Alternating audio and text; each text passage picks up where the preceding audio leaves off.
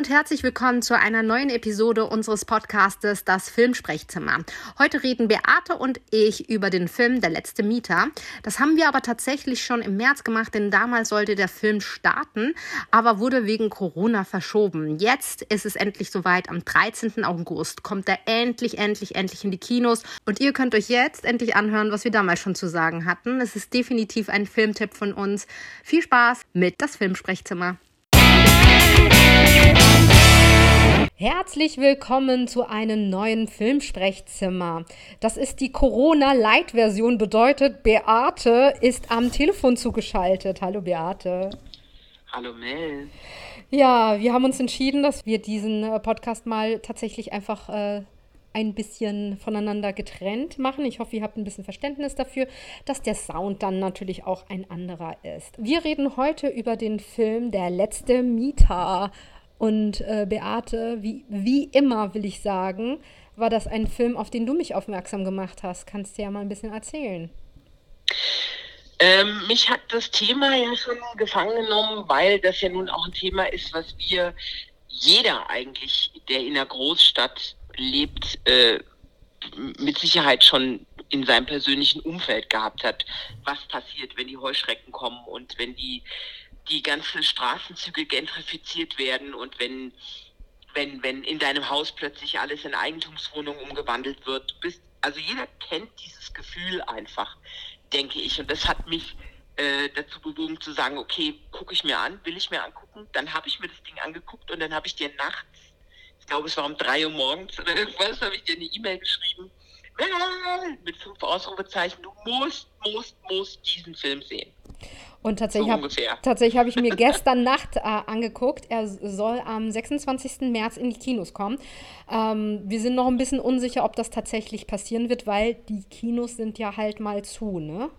Ja, das ist die große Frage. Also ich äh, fände es unglaublich schade, wenn der jetzt unter die Räder kommt, weil der zu wichtig ist, um nicht gesehen zu werden. Ähm, ich weiß nicht, ob sie den, den Release verschieben. Das müssen wir noch rausfinden, ob sie den verschieben, weil dann müssten wir unseren die Veröffentlichung unseres Podcasts natürlich auch verschieben. Ich würde ja eher sagen, die sollen das Ding an Netflix verkaufen, weil da passt ähm, 100% hin. Wir werden sehen. Es ist ja. alles im Wandel. Die Welt ist im Wandel. Ja, und es geht, was du hast es ja jetzt schon erzählt, es geht natürlich sozusagen darum, was passiert, wenn deine ähm, Altbauwohnung, äh, die du günstig hast, irgendwann mal so runtergewirtschaftet wird, wird weil tatsächlich die, deine Vermieter dich raus wollen, um sie zu verkaufen, um sie neu zu machen, in Lofts äh, umzuwandeln ähm, und äh, für Reiche sozusagen zur Verfügung stellen. Und das ist ja etwas, Beate, äh, da bist du, glaube ich, ja aktiver dabei ähm, als ich, aber das ist ja sehr, sehr aktuell und, und on point. Das ist ja das, was gerade passiert hier. Nicht nur hier, sondern, aber wir kriegen es hier in Berlin natürlich mit. Ne? Ja, also der, der Film hat halt zwar in leicht überzeichneter Form, aber ich finde die Form gar nicht so sehr überzeichnet, was das Ganze auch beängstigend macht. Das hat eine, der Film hat eine hohe gesellschaftliche Relevanz. Weil das, was da gezeigt wird, ist Alltag. Also in Berlin, wir kennen diese ganzen Geschichten, also ich kenne sie aus der Nachbarschaft, ich kenne sie aus eigener Erfahrung, ich erkenne sie aus Erzählungen von Freunden. Äh, wenn die Haus wenn der Vermieter eine, also kein Privatmann ist, sondern eben irgendeine Heuschrecke aus irgendeinem Land, ähm, die nach der Wende mal eben nach Deutschland gekommen sind und dann ganze Straßenzüge aufgekauft haben, wie es in meinem Fall hier in Schöneberg äh, ist. Da ist es ein, ein Vermieter, der aus Skandinavien kam, der alles aufgekauft hat. Ich glaube, der besitzt mehrere hundert Häuser. Und dann geht's los und dann wird gentrifiziert und dann wird auch keine Rücksicht genommen auf äh, Bestandsmieter, die teilweise schon 30, 40 Jahre da sind.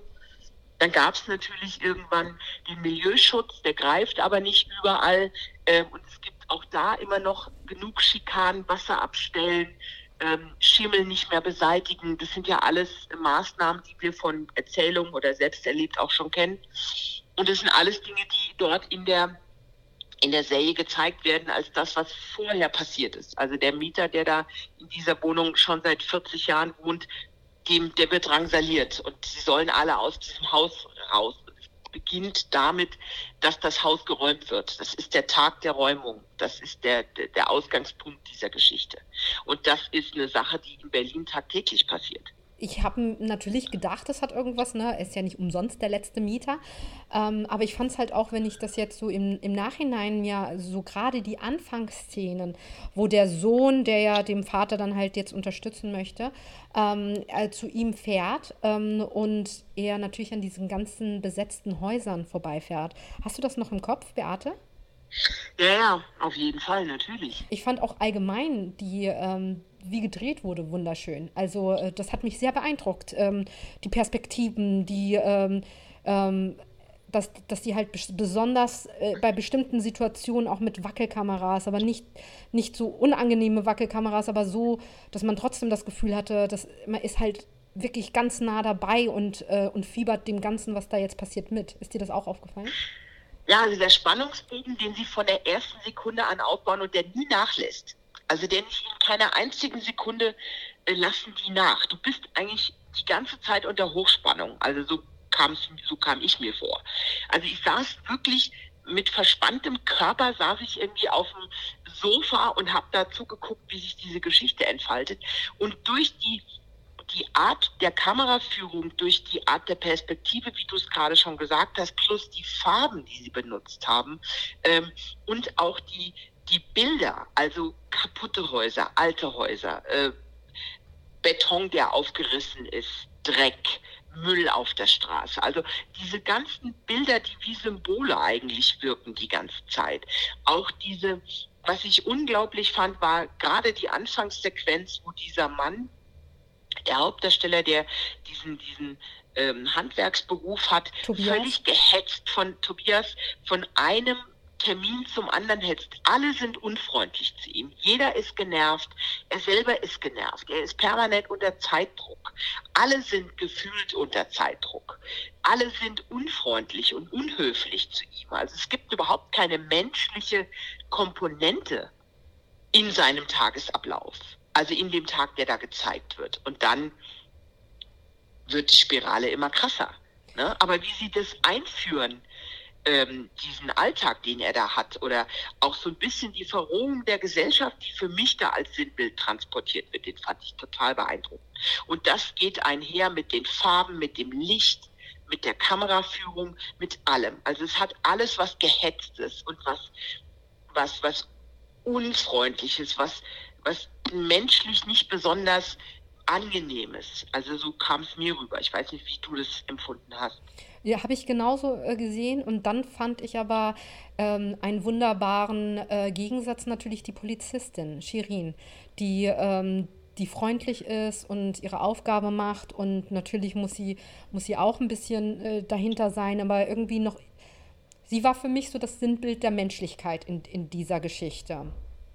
Also die beiden Polizisten eigentlich. Also diese normalen Streifenpolizisten, Sie und Ihr Kollege, die versuchen müssen, diese Mieter aus diesem Haus rauszubekommen und das in einer sehr behutsamen Art und Weise machen.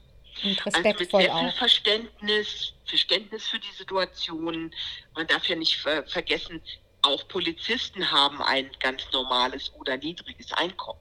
Das sind ja auch keine Großverdiener. Das heißt, sie kennen diese prekären Wohnsituationen aus eigener, vielleicht aus eigener Erfahrung und wie behutsam sie mit dieser älteren Dame umgehen, äh, die überhaupt nicht richtig versteht, warum sie jetzt aus dieser Wohnung raus muss und was das eigentlich alles bedeutet oder auch ähm, dass, dass diese Polizisten den Vater von, von Tobias kennen Sie reden ja auch über Nein. ihn, als dass sie ihn kennen. Also sie versuchen das, und das ist der einzige menschlich, ähm, auch, auch, auch sie, also gerade die Polizistin, versucht ja wirklich immer beide Seiten zu, zu sehen und versucht da irgendwie wie so ein Mediator zu wirken. Von Anfang an eigentlich. Ja. Und sie von Anfang an. Und die kennen die Mieter alle mit Namen, ne? Also da denkt ja. man ja auch schon so, die haben versucht irgendwie äh, diese schwierige Situation, die sie ja halt machen müssen, weil das ihr Job ist, ähm, ähm, also sozusagen dafür zu sorgen, dass tatsächlich am Tag der Räumung alle Mieter das Haus verlassen und man erfährt ja im Nachhinein, dass das äh, ein Rechtsstreit ist, der schon seit äh, der über drei Jahre läuft, ne? Und natürlich geht da keiner richtig freiwillig. Ähm, aber sie kennen sie ja alle mit Namen und äh, es ist fast wie ein, ähm, ich will nicht freundschaftliches Verhältnis sagen, aber ich will schon sagen, ein sehr respektvolles Verhältnis, den da die Polizei äh, mit den äh, Mietern aufgebaut hat. Ja, es hat was Nachbarschaftliches. Also es fühlt sich fast an, als ob die sozusagen der nette Polizist aus der Nachbarschaft, der seine ganzen, der die Menschen alle kennt, weil er seit Jahren in der Streife geht. Also so ungefähr habe ich es für mich interpretiert, fühlt sich das an. Und das ist als Gegenpunkt unglaublich intelligent, weil der Rest dieses ganz, dieser ganzen Geschichte ist sehr kalt und sehr, wie soll ich, also nicht kalt im Sinne von Distanz, aber menschlich hart, kalt. Also hart, hart, hart sehr, sehr hart. Und das, das einzige Warme ist eigentlich die Figur der beiden Polizisten. Auch der andere Polizist, der dann irgendwann das Sondereinsatzkommando holt, der überfordert ist mit dieser Situation, der gar nicht wirklich mhm. weiß und der nur Angst hat um seine Kollegin. Genau.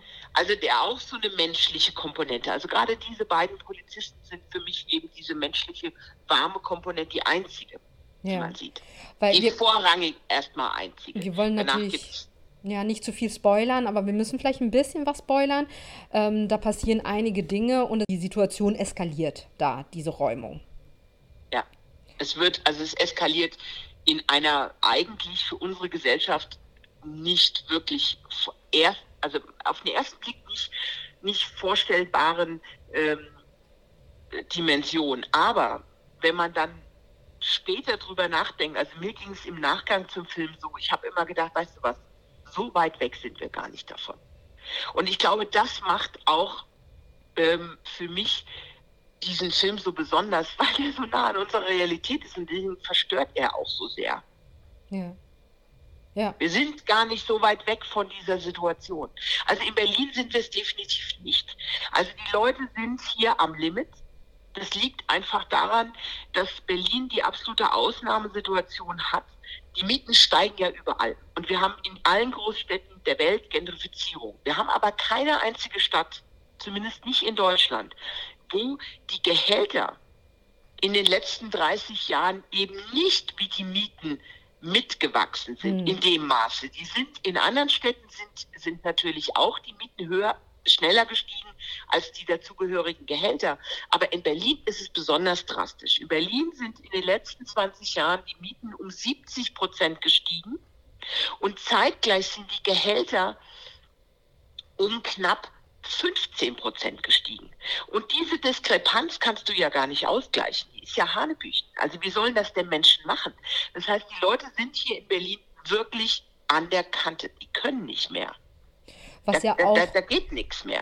Was ja auch da thematisiert wird, weil der Sohn Tobias, ähm, der die Hauptrolle spielt in diesem Film, ähm, war sogar gezwungen, für einen Mindestlohn Jobs von diesen Immobilienhaien anzunehmen, weil er sonst halt auch nicht irgendwie es geht, ne? Also der ist ja auch, der hatte auch Schulden zu zahlen, der wusste halt auch nicht, wie er es sonst machen muss, ne? Oder kann. Ja, also es ist, es ist eben dieses, wir haben, und das ist in einer sehr ehrlichen Form mal tatsächlich das Grundübel, was wir aktuell in der Gesellschaft haben, aufs Tableau gebracht. Der, der komplette Wahnsinn zu glauben, es gibt einen auf der einen Seite einen, einen, einen nie enden wollenden Wachstum, was Einnahmen angeht. Es gibt also den Kapitalismus um jeden Preis, der überhaupt keine Rücksicht auf alle anderen nimmt, nur, also der nur sich selbst immer im Vordergrund stehen lässt und eben dieser trügerischen Gedankengang aufsitzt, es gibt beim Wachstum keine Grenzen. Hm. Und das ist definitiv faktisch falsch. Es gibt Grenzen. Und was die in dem Film halt eben zeigen, sind diese Auswüchse des Kapitalismus, wo anhand einer Immobilienfirma äh, ohne Rücksicht auf, Rücksicht auf menschliches Leben, auf die Mieter, also einfach über alle drüber gegangen wird und Entscheidungen gefällt werden, die die Existenzen kosten. Ja. Und das sind Reaktionen, das sind Dinge, die in unserer realen Welt vorkommen. Ich kann mich erinnern an einen Freund von mir, der in einem Haus, seit vielen Jahrzehnten in einem Haus im Grunewald gewohnt hat. Da kam, das hat irgendwann eine englische Heuschrecken äh, Immobilienfirma gekauft. Und was haben sie gemacht? Sie haben das Wasser abgestellt. Sie haben Feuer gelegt im, im, im, äh, im Keller. Äh, wenn der Freund von mir nicht früh wach gewesen wäre, weil er, weil er morgens immer einen Spaziergang macht, wäre vielleicht das Haus abgefackelt. Die haben dann die Polizei geholt und haben die Leute äh, äh, äh, festgenommen, die dafür verantwortlich waren. Dann haben die im nur um die Mieter da rauszukriegen. Also die haben eine, also es gab so viele Aktionen, sie haben angefangen im Garten ein Loch zu graben für eine Tiefgarage, die nicht genehmigt war. Und erst als sich die Mieter dann äh, zur Wehr gesetzt haben und die waren dann vor Gericht, die waren zwei Jahre vor Gericht, und das musst du aushalten können und das musst du finanziell auch bezahlen können. Und die haben immer damit gerechnet, dass die Mieter irgendwann einknicken, weil da viele ältere Leute dabei waren, die einfach nur Angst hatten irgendwann. Ähm, und dann hatten sie aber großes Glück, dass es einen Richter gab, der irgendwann gesagt hat, es reicht jetzt. Hm. Die Leute bekommen alle Abfindungen, die eine Höhe haben, die gerechtfertigt ist. Und dann wurde, wurde das gemacht und das Haus wurde geräumt. Also das ist nicht so unrealistisch mit den Drangsalierungen von Film, von ähm, Immobilienunternehmen, was Mieter angeht. Ganz sicher nicht. Und ich finde, also dem Regisseur Gregor Erler ist tatsächlich gelungen, nicht nur eine Sozialkritik zu, zu äußern, trotzdem einen spannenden Thriller-Krimi zu machen, fast so in die Richtung, oder? Ja, das ist ja das Bemerkenswerte an diesem Film. Also ihm gelingt es wirklich ein Thema, was ja eigentlich, sagen wir mal, es ist schon, es ist schon, jeder weiß, dass das existiert, jeder hat es irgendeiner in seiner Umgebung hatte so, so eine ähnliche Situation oder irgendeine, die mit dem Thema zu tun hat. Und was sie geschafft haben, ist das aber von der Dramaturgie so unglaublich spannend zu machen, dass du in keiner Sekunde nicht hingucken. Also du willst immer wissen, wie es weitergeht. Du bist on edge die ganze Zeit. Du bist in einem Spannungsbogen, der dich mitreißt von Anfang bis Ende. Das liegt allerdings auch an, vor allen Dingen an dem Hauptdarsteller. Der ist, der hat mich komplett überzeugt. Der ist so unglaublich gut. Ich, muss, also, ich musste ihn auch, Matthias Ziesing, ich musste ihn googeln, weil ich äh, kannte ihn einfach nicht. Ähm, ich auch nicht. Er kam mir bekannt vor, ja, aber ich wusste, er hätte nicht sagen können, woher. Der macht auch ganz viele Sokos und ähm, ist tatsächlich bei vielen Serien unterwegs. Ich habe ihn nicht bewusst als Schauspieler zuvor wahrgenommen und ich muss auch sagen, was der alleine mit seinen Blicken an schauspielerisches Geschick äh, dargeboten äh, hat. Heilige Scheiße. Ich dachte die ganze Zeit, ich sitze in seinem Kopf. Ja. Also ich, für mich war das so realistisch, dass ich, dass ich mich in ihm drin gefühlt habe. Ich habe die ganze Zeit nur gedacht, Alter, ich weiß genau, wie es dir geht. Hm. Ich verstehe das völlig, was da, was da in deinem Kopf abgeht. Ja, also ich konnte mich so reinfühlen, auch, auch, auch gerade in den Szenen mit seinem Vater. Also wie, und da war, da wurde er ja ganz zart und weich. Also klar, man sieht, es ist die Liebe zu seinem Vater und er will ihm irgendwie helfen. Und ähm, diese Ambivalenz, die diese Figur dann auch hat, auf der einen Seite seine drastische Reaktion auf die Situation, auf der anderen Seite natürlich, also wirklich dann auch, also man merkt, dass er in sich so eine Zerrissenheit irgendwie die ganze Zeit hat. Hast du kurz gedacht, weil da gab es ja auch Szenen, wo er offensichtlich auch Tinnitus-mäßig Kopfschmerzen. Ähm, da dachte ich auch, das ist halt wie so eine Amok-Reaktion, die er da, also eine Überforderung der Realität zu diesem Zeitpunkt, die sich wahrscheinlich schon über Jahre hochgeschaukelt hat, aber da eskaliert es. Das haben sie auch ganz gut naja, dargestellt, ne? Naja, sie haben es deshalb clever ange... Äh, sie haben ja von Anfang an diese Überforderung gezeigt. Das ist das, was ich meinte mit der Fahrt von ihm von einem Job zum nächsten, wo er in diesem gehetzt in diesem Auto sitzt, seinen Job macht, irgendwelche Reparaturen bei irgendwelchen in anderen Gebäuden und die Leute alle total unmöglich mit ihm umgehen. Also sie ihn alle beschimpfen oder ihn anmotzen, dass er zu spät ist oder dass irgendwas nicht funktioniert. Er hat diese Überforderung. Das führt sie damit mit dieser kleinen Sequenz am Anfang, führen sie diese Figur mit einer Überforderung ein. Das ist ja das Intelligente. Das heißt, du bist vorbereitet, dass da jemand ist, der A, äh, einen scheiß Job hat, der genervt ist von seinem Job, der viel zu viel zu tun hat, der keine Aufmerksamkeit oder keinen Respekt für seinen Job bekommt, der generell gestresst ist mit seinem ganzen Leben, mit allem, was er macht. Und dann hat er dann auch noch einen Vater an der Backe, der krank ist. Hm. Und der auch nicht einfach zu handeln ist. Und damit haben sie die komplette Figur eingeführt. Das heißt, das ist dann auch chronologisch logisch, dass er in so einer Situation plötzlich durchknallt. Weil alles das, was ihm vorher an dem Tag oder vielleicht in den letzten Monaten schon passiert ist, führt dahin, dass er irgendwann ähm, so einen Punkt kommt, wo er durchtilt. Insofern war das für mich eine ganz logische Entwicklung.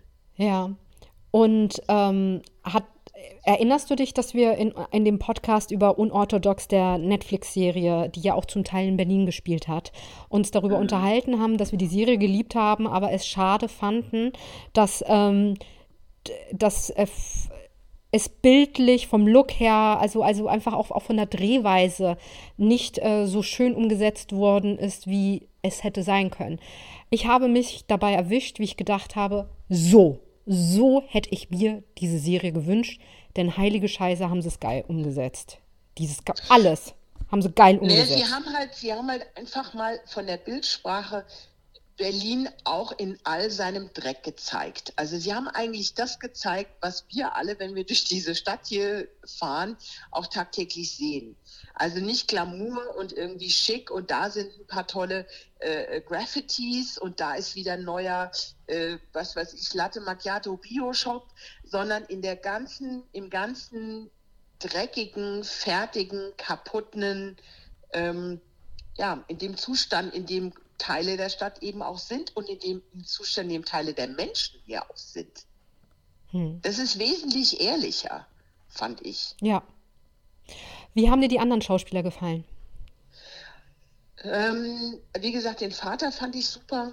Ähm, die beiden Polizisten fand ich super. Es hapert ein bisschen bei einigen von den Soko-Leuten. Ähm, wen ich noch ganz gut fand, war den Oberboss also dieser ältere mit der Glatze, ja. das, das war, mhm. den fand ich auch noch gut. Wen ich nicht so gut fand, war diesen jüngeren mit den halblangen Haaren. Ähm, ah, ja. der, den fand ich nicht ganz so stimmig, aber das sind alles, alles, das, das, die sind auch nicht wirklich relevant. Die sind nicht relevant für diese, das ist ja, für mich ist fast wie so ein Kammerspiel eigentlich. Ja, tatsächlich. Ähm, hm? Das hat was von einem Kammerspiel ähm, und äh, es sind ja nur wenige Figuren, die das ganze Ding tragen. Ja. Ja, und auf die konzentriert sich auch. Und da fand ich auch die beiden Immobilienleute, also die Mutter und ihr Sohn, auch sehr gelungen in der Art, wie sie es angelegt haben. Ähm, also eigentlich waren alle, waren alle richtig gut. Und man merkt auch, dass die da echt 100 Prozent reingegeben haben. Es gibt ja oft deutsche Produktionen, wo man merkt, naja, die haben das halt irgendwie, also es fühlt sich so an, ich will jetzt niemand zu nahe treten, als spielen die Sachen runter. Ja. Dann gibt es deutsche Produktionen, wo du siehst, dass die mit 110 Prozent da reingegangen sind. Also das hatten wir bei Brückner, bei Hinderfing, wo du das Gefühl hattest, der hat da alles reingehauen, was der nur hat. Hm. Ja, und das hattest du jetzt bei, bei der Produktion auch. Also fast alle haben da alles reingehauen, was die hatten und deswegen wirkt es auch so. Beate, dein Lieblingskritikpunkt an deutschen Filmen oder deutschen Serien ist Holz. Ja. Wie steht's ums äh, hierbei um das Hölzerne? fand ich überhaupt nicht. Also bis auf minimale Momente, aber nee, also fand ich alles sehr stimmig, alle Dialoge ähm, fand ich waren auf dem Punkt. Sie waren auch äh, das ist ja auch einer meiner großen Kritikpunkte. Es wird zu viel geredet das fand ich von der Menge jetzt endlich mal genau auf den Punkt. Mehr muss man, muss man nicht an Dialogen haben. Also sie haben auch Sachen teilweise wirklich nur äh, stehen lassen anhand von Bildern, was ja auch immer oft in deutschen Produktionen so ein Problem ist, eben weil sie glauben, sie müssen alles zerreden und erklären. Das haben sie jetzt da nicht gemacht. Das ist sehr wohltuend. Insofern Holzfaktor, keine Ahnung, bei vielleicht ein Prozent. Was echt gut ist. ja, auf jeden Fall. So, Beate, dein Fazit äh, zu dem Film Der letzte Mieter. Also mit Abstand 10 von 10. Ja, wow. Das ist für mich der beste, der beste deutsche Film, den ich seit vielen Jahren gesehen habe. Und auch tatsächlich international einer der besten Filme der letzten Jahre. Für mich. Also der hat mich wirklich sprachlos mit offenem Mund auf dem, auf dem, hier auf dem Sofa sitzen hab sehen, weil ähm, das war, das hat mich echt umgehauen. Beate, das ist ja ein Ritterschlag, wenn du 10 von 10 gibst. Wow. Naja, bei Filmen, also bei Serien kommt es ja dann schon, doch schon mal ab und an vor, aber bei Filmen, wie gesagt, ich bin ja immer, immer mehr der Meinung, qualitativ bei Filmen wird es schwächer, während es bei Serien äh, auf dem gleichbleibend hohen Niveau ist. Aber bei dem Film gibt es für mich keine andere Benotung als 10. Ich kann da auch, ich gehe da mit, weil ich wüsste jetzt auch nicht, wofür ich einen Punkt abziehen. Also wenn ich, wenn ich jetzt vielleicht neun von zehn geben würde, wozu ich eigentlich tendiert habe, wäre das nur was ganz Subjektives, Gefühltes. Ne? Also mir hat er super, super gut gefallen, aber vielleicht äh, hätte ich jetzt nur neun von zehn gegeben, weil äh, es mir vielleicht zu beklemmend war. Aber was ja eigentlich. Ja, das hat ja nichts mit der Qualität Deswegen zu tun. meine ich, das hat ja. genau, gen genau, genau. Deswegen, das meine ich. Und äh, ich eigentlich, wenn ich so jetzt drüber nachdenke, gibt es gar keinen Grund, diesem Film einen Punkt abzuziehen, weil er eigentlich wirklich unfassbar gut war, ist. Ja. Deswegen also, halte ich mit bei 10. Du hältst mit? Jawohl. Ich halte mit. Ja, ja, 10. Jawohl. Wie gesagt, ich hatte, ich hatte vom Gefühl her vielleicht 9 von 10 gegeben, aber wirklich nur aus diesem einfach geschmäcklerischen, dass mir das ein bisschen zu beklemmend war. Aber eigentlich, wie gesagt, finde ich, wenn das ein Film schafft, und zwar mit diesen Mitteln, und ich fand auch, ich fand, es war wie ein Kammerspiel. Mit kleinen Abstrichen hatte ich auch das Gefühl, dass es ein Kammerspiel ist. Ähm, dann ist das äh, eigentlich ein Zeugnis, was für ein gut gemachter Film das ist. Und, äh, und schauspielerisch bin ich bei allem, was du gesagt hast, dabei. Also ähm, da war ich sehr, sehr, sehr, sehr beeindruckt. Also ich glaube, man muss ein bisschen eine Warnung aussprechen für Zartbeseitete, weil das ist schon etwas, was dich ähm, mitnimmt. Also es berührt einem, mich hat der bis heute nicht losgelassen und es ist ja ein paar Tage her, dass ich den gesehen habe. Das ist so ein Film, den trage ich mit mir rum, glaube ich, auch noch für einen längeren Zeitraum. Ähm, das ist schon keine leichte Kost. Das muss man einfach sagen. Es ist psychologisch sehr, sehr dicht und es ist ähm, für jemand, der sich nur unterhalten lassen will, der sollte die Finger davon lassen, weil dafür ist dieser Film nicht gemacht. Der macht was mit deinem Kopf und der bringt dich auch dazu, über diese tatsächlich allgegenwärtige Situation in der Gesellschaft nachzudenken. Ähm, und das muss man wissen, wenn man sich auf diesen Film einlässt, weil er eben einfach keine Unterhaltung ist. Man kann ihn natürlich sagen, es ist ein mega spannender Thriller, ja, aber dieses Thema ist nun mal eins, was, was unseren Alltag bestimmt. Ja. Alle, die in Großstädten leben, wissen das. Jeder, keiner ist davon unberührt. Mhm. Es sei denn, du bist äh, jemand, der sehr reich ist und in irgendeinem Dachterrassenloft irgendwo hockt. Ja, vielleicht dann interessiert es dich nicht. Aber die meisten anderen Menschen, die ein normales Gehalt haben, die sind damit in Berührung gekommen, entweder schon selbst oder eben durch ihre Nachbarn oder Freunde und Bekannte. Also man kann es nicht nicht mitbekommen hier in Berlin, ist einfach Nein, so. Also das, das geht nicht. Nee, in Berlin ist es Alt Alltag. Hm. Also ja. jetzt nicht in dieser überzeichnenden, drastischen Form, aber ähm, wir sind auf dem Weg dahin. Also hm. ich sehe das wirklich äh, mit apokalyptischen Folgen, ähm, nicht jetzt unabhängig von Corona. Es ist tatsächlich, ähm, was passiert, wie soll das denn weitergehen? Also wohin soll die Spirale denn gehen? Die Menschen können ja irgendwann einfach nicht mehr, sie können ja nicht mehr. Die können ja nicht mehr machen, als zwei Jobs haben, um ihre Miete zu bezahlen. Ja.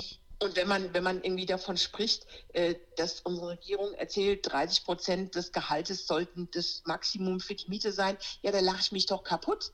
Also ich kenne inzwischen ja niemanden mehr, der 30 Prozent seiner Miete bezahlt. Die Menschen zahlen doch alle inzwischen fast 50 Prozent. Man kann das manchmal stemmen, wenn man zu zweit ist und zwei Gehälter hat, ne? Ja. Aber ja. das wäre doch für, für Menschen, die ähm, alleine leben, gar nicht machbar.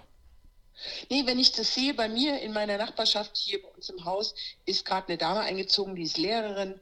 Ähm, die sagte mir, sie hat irgendwie 1600, 1800 netto und zahlt jetzt 1000, knapp 1000 Euro warm Miete.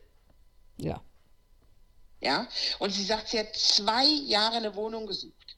Ich kenne inzwischen Leute, die wohnen in Hostels weil sie keine Wohnung finden, geschweige denn irgendwo ein WG-Zimmer. Die haben einen normalen Job, aber sie finden keine Wohnung, die sie bezahlen können. Die wohnen in Hostels. Mhm. Das ist die, die, die Situation hier in Berlin. Das ist inzwischen so. Und wenn ich mir angucke, ähm, was inzwischen sogar WG-Zimmer kosten. 500, 600 500, Euro. Ja, genau.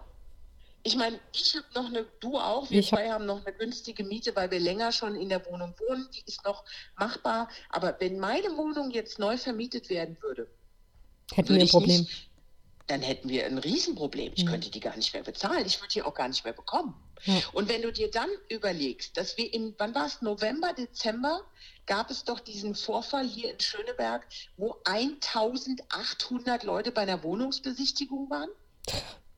1800 Menschen waren bei einer Wohnungsbesichtigung, ich glaube es waren 60 Quadratmeter, die sollte 500 Euro kosten.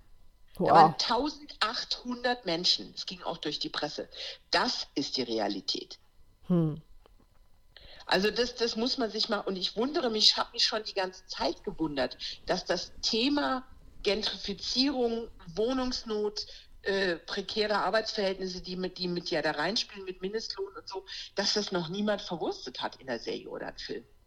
Insofern ist der Film unglaublich, der ist brandaktuell und, äh, und wirklich auch gut umgesetzt. Also deswegen, ihr Lieben, am 26. März äh, soll er starten. Wir werden versuchen, da noch Informationen zu bekommen.